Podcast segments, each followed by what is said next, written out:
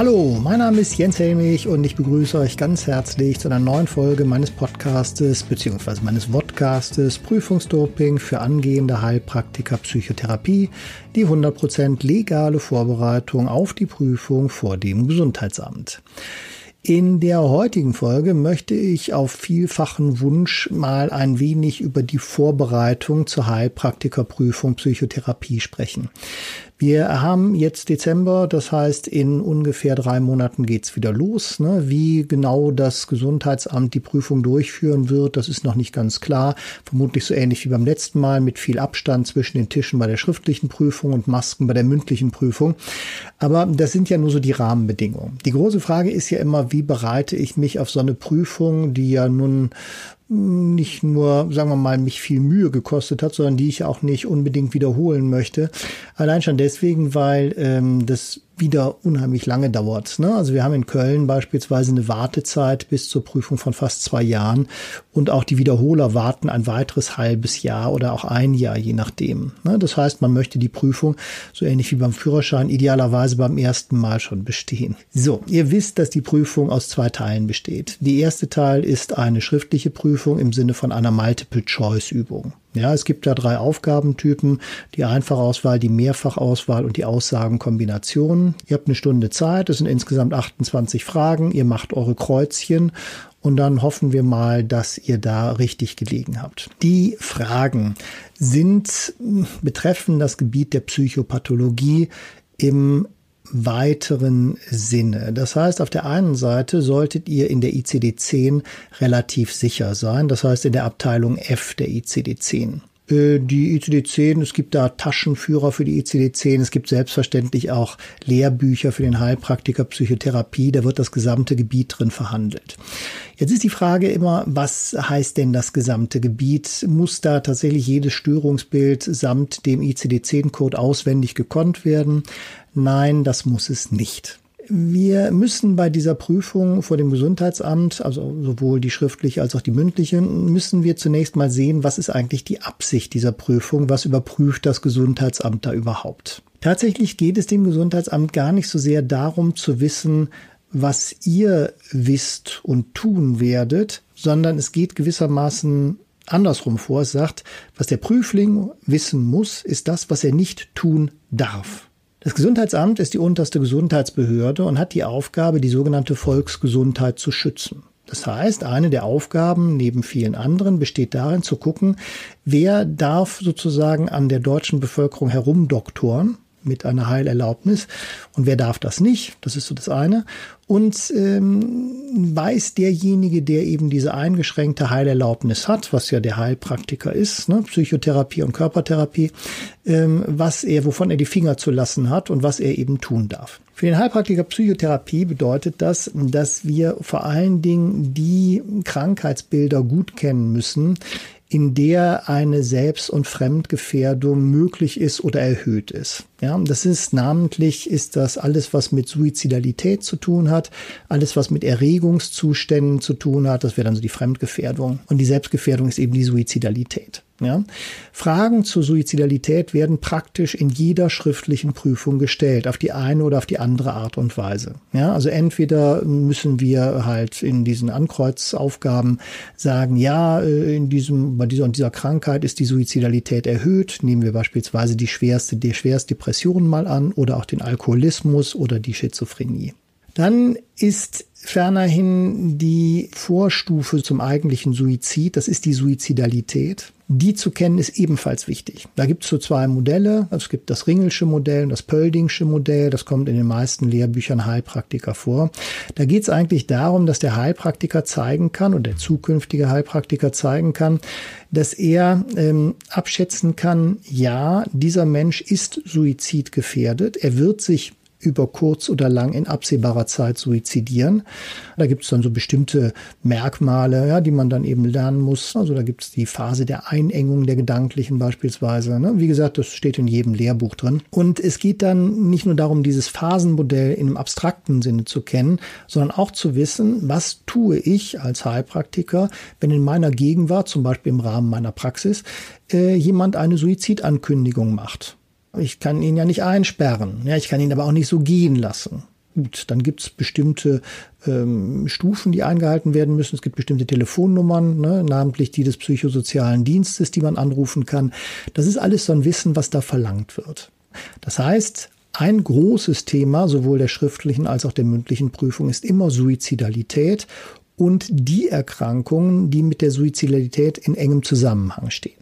Darauf könnt ihr euch vorbereiten, das wird passieren. Der andere große Bereich ist immer der Alkoholismus. Einmal auch wegen der schon erwähnten Suizidalität, aber weil der Alkoholismus, das gilt auch für die Depression, Volkskrankheiten sind. Ja, das heißt, mit an Sicherheit grenzender Wahrscheinlichkeit werdet ihr, wenn ihr mal in eurer Heilpraktikerpraxis, die ihr dann aufmachen werdet nach bestandener Prüfung, äh, werdet ihr mit an Sicherheit grenzender Wahrscheinlichkeit mit äh, Menschen zu tun bekommen, die Depressionen oder depressive Verstimmungen haben.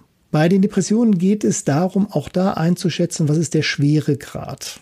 Bei schweren oder mittelgradigen Depressionen, da müssen Heilpraktiker die Finger von lassen. Wir dürfen allenfalls leichtgradige Depressionen behandeln. Ja, die leichtgradigen Depressionen werden ohne Medikamente behandelt, muss man sagen. Die mittel- und schwergradigen mit Medikamenten. Da der Heilpraktiker keine Medikamente ausgeben darf, beziehungsweise Rezepte schreiben darf, müssen wir die Menschen dann zum Arzt schicken, der dann die entsprechende Medikamentierung dann unternimmt, beziehungsweise sie einleitet. In dem Zusammenhang ist wichtig, dass ihr euch da eines Urteiles enthaltet. Es gibt bestimmte Vorbehalte in der Bevölkerung gegenüber Psychopharmaka. Ja, also es wird auf der einen Seite sagt man, mein Gott, nein, äh, äh, depressive Erkrankungen können doch ohne Psychopharmaka behandelt werden. Ein guter Gesprächstherapeut schafft das. Das sind Vorurteile und Vorbehalte, die euch, ähm, die das Gesundheitsamt nicht von euch hören möchte. Ja, also haltet euch da vor allen Dingen in der mündlichen Prüfung mit zurück. Und wenn ihr denn mal mit depressiven Menschen zu tun habt, dürft ihr denen auch nicht davon abraten, ihre Medikamente zu nehmen, wenn sie darauf eingestellt sind. Das ist fahrlässig. Und das ist beispielsweise auch, wie gesagt, gerne im Prüfungsgespräch, im Kolloquium Teil der Prüfung vor dem Gesundheitsamt. Ein weiterer großer Bereich, müsste man sagen, ist neben dem Alkohol und der Suizidalität eigentlich immer auch so ein bisschen so die Freudsche Psychoanalyse. Da werden dann Grundbegriffe abgefragt. Also was ist eine Projektion? Was ist eine Kompensation? Das sind solche Sachen, die kommen immer mal vor und die psychosomatischen Erkrankungen unter F4 und die Persönlichkeitsstörung unter F6. Das würde ich sagen, sind so die großen Bereiche, mit denen man rechnen muss. Da solltet ihr gut vorbereitet sein. Jetzt ist die andere Frage immer, kann man auf Lücke lernen? Ja, sicher, man kann immer auf Lücke lernen. Wenn ich auf Lücke lernen muss, dann würde ich eventuell in der ICD-10, die in der Abteilung F, den Bereich 8 und 9, das sind die Kinder- und Jugenderkrankungen, die kommen seltener vor. Insofern würde ich, wenn, auf die verzichten, aber ich gebe das mit Sicherheit nicht als Tipp. Meine Devise heißt, je mehr man weiß, desto besser. Ja, mehr lernen hat noch nie geschadet. Ein anderer Bereich ist der Bereich F0.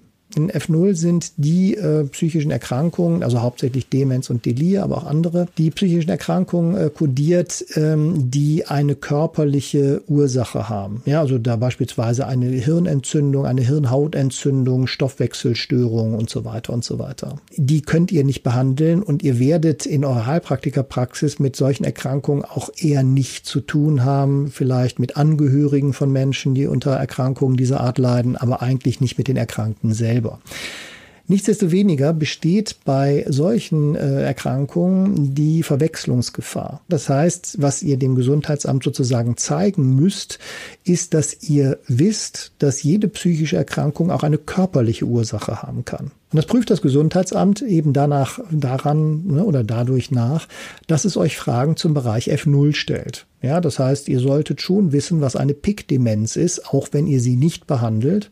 Auch wenn die Pick-Demenz nicht unbedingt zur Selbst- oder Fremdgefährdung führt, solltet ihr das trotzdem wissen. Ihr solltet die Alzheimer-Erkrankung beispielsweise von der vaskulären Demenz unterscheiden können und so weiter. Auch das steht in jedem Heilpraktiker-Lehrbuch oder wird in jedem Kurs vermittelt aber auch damit sollte man rechnen. Der nächste Punkt ist nach der bestandenen schriftlichen Prüfung folgt die mündliche Prüfung. Die schriftlichen Prüfungen sind ja im ganzen Bundesgebiet eigentlich einheitlich. Ne? Grundsätzlich oder früher war das so, dass jedes Gesundheitsamt äh, im Grunde genommen die Überprüfung ja selber vornehmen konnte nach eigenem Ermessen. Das heißt, manche haben das so nach Aktenlage entschieden, manche haben da so eine Art Besinnungsaufsatz verlangt und so. Ne? Das ist mittlerweile, ne, wir leben ja in Zeiten, in denen Dinge vereinheitlicht werden. Mittlerweile ist das alles ein bisschen anders. Es gibt diese 28 Fragen und die werden in ganz Deutschland mehr oder weniger zum gleichen Termin dann eben auch äh, veröffentlicht bzw. gestellt. Das hat für das Gesundheitsamt den Vorteil, so eine Multiple-Choice-Prüfung ist schnell äh, korrigiert mit so einer Schablone. Aber es folgt über kurz oder lang, in Köln eher über lang, das dauert doch einige Wochen, ähm, folgt eine mündliche Prüfung. Jetzt ist werde ja auch häufig gefragt, was ist eine, was, worauf muss ich bei einer mündlichen Prüfung, worauf muss ich da, womit muss ich da rechnen, was kann da passieren? Ja, da kann eine ganze Menge passieren. Eine mündliche Prüfung ist lange nicht so gut einzuschätzen wie diese standardisierte schriftliche Prüfung. Ja, man kann sich ja im Internet bekanntermaßen, das wisst ihr vermutlich, die Bögen der letzten Prüfung runterladen. Das ist überhaupt kein Problem. Gibt mal einen Prüfungsbogen Heilpraktiker Psychotherapie, dann kommen sofort jede Menge Fundstellen. Und äh, man kann mithilfe dieser Bögen üben und man stellt auch relativ schnell fest, dass die Fragen sich dann doch ähneln, beziehungsweise dass immer ähnliche Gebiete abgeprüft werden. Übrigens eine Fußnote noch, das habe ich gerade vergessen, das Thema Recht und Psychopathologie hat so in den letzten Jahren hat das zugenommen. Ja, da gibt's häufiger Rechtsfragen zu. Aber auch das ist in den Heilpraktikerkursen wird das vermittelt, nur so im Hinterkopf behalten. Das heißt, auf eine schriftliche Prüfung, die man ja auch nur zu 75 Prozent bestehen muss. Das heißt, von den 28 Fragen müsst ihr 21 beantworten. Das geht schon. Ja, man sollte vor der schriftlichen Prüfung keine Angst haben. Respekt ja, gute Vorbereitung ja, aber keine Angst. Eine mündliche Prüfung ist was anderes. Erstmal gibt es da den menschlich-psychologischen Faktor. Wir sind nun mal in Prüfungssituationen üblicherweise nervös und in mündlichen Situationen oder in mündlichen Prüfungen, wo wir dann einer Kommission gegenüber sitzen, die aus mindestens zwei, aber möglicherweise auch drei oder vier Prüfern besteht, sinkt unser Stresspegel nicht unbedingt. Ja, was ich damit sagen will, das kommt auf euch zu. Das andere ist, ähm, diese Prüfungen verlaufen, man könnte sagen, organisch. Deswegen nennt man sowas eigentlich auch ein Kolloquio. Kolloquio heißt zusammenreden. Ne? Das heißt, es ist eigentlich eher so gedacht als so eine Art Fachgespräch. Ja, unter Kollegen wäre jetzt zu viel gesagt, aber sagen wir mal unter Spezialisten. Und es geht dem Prüfungsamt auch darum, natürlich eure Kenntnisse zu erfahren. Was dürft ihr, was dürft ihr nicht? Wie müsst ihr bei Suizidalität handeln? Was sind die Schweregrade der Depression? Also alles das, was auch in der schriftlichen Prüfung vorkommt. Aber es geht auch darum, euch kennenzulernen. Das heißt, eine mündliche Prüfung hat auch immer, ja, den Sinn oder bietet einem die Möglichkeit, so müsste man es vielleicht besser formulieren, die Möglichkeit, sich auch ein bisschen zu präsentieren. Das heißt, üblicherweise werden da so ein paar biografische Details abgefragt. Was haben Sie vorher gemacht? Äh, wie kommen Sie eigentlich dazu, jetzt sich zu dieser Prüfung anzumelden? Also im Sinne von, was treibt Sie dazu? Ja, sich jetzt psychotherapeutisch äh, betätigen zu wollen. Sie haben doch 20 Jahre lang einen sehr sicheren Job als äh, Lehrer gehabt, sagen wir mal. Ne? Das war so mal in meinem Fall so. Äh, wieso wollen Sie denn jetzt was anderes machen? Da sollte man dann schon eine Antwort haben.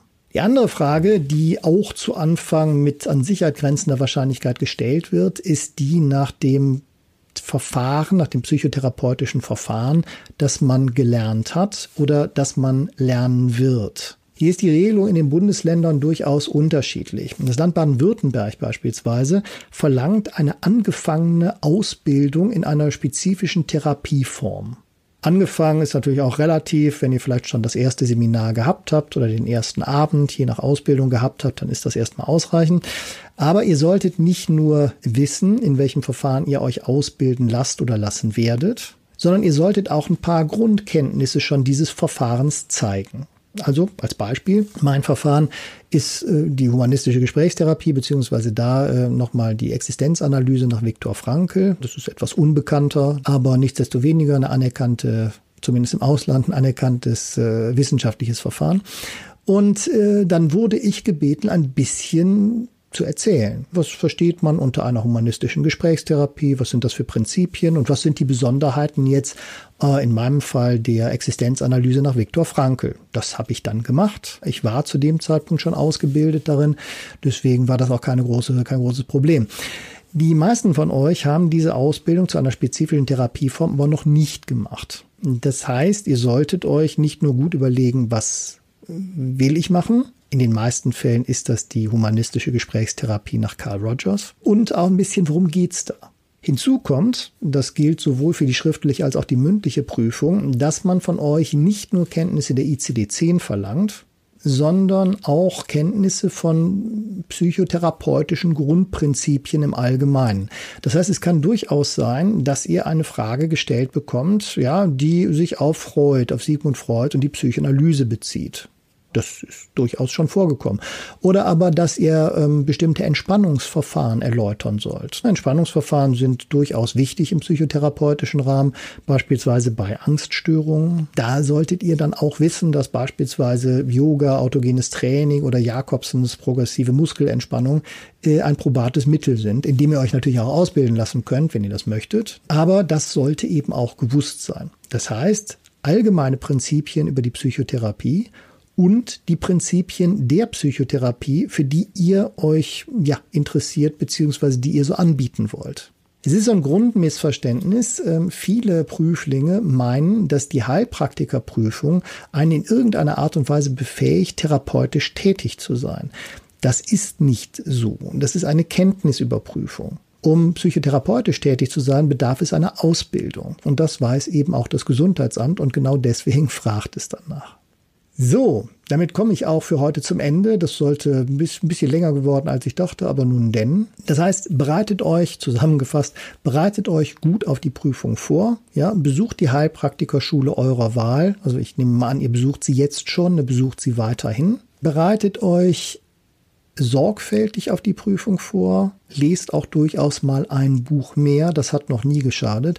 Das Internet, YouTube und so weiter ist voll von Dokumentationen zum Thema, da muss man vielleicht ein bisschen kritisch sein, wo kommen die her, aber alles, was so aus den öffentlich-rechtlichen äh, Rundfunkanstalten zum Thema hm, Volkskrankheit, Depression, Alkoholismus äh, stammt oder so, das ist schon, dürfte wissenschaftlich schon ganz gut abgesichert sein. Schaut euch das an, statt Fernsehserien. Kniet euch rein. Der Engländer sagt oder der Amerikaner sagt die totale Immersion. Das heißt, das völlig, völlige Eintauchen in ein Thema, ja, ist der Weg zum Glück.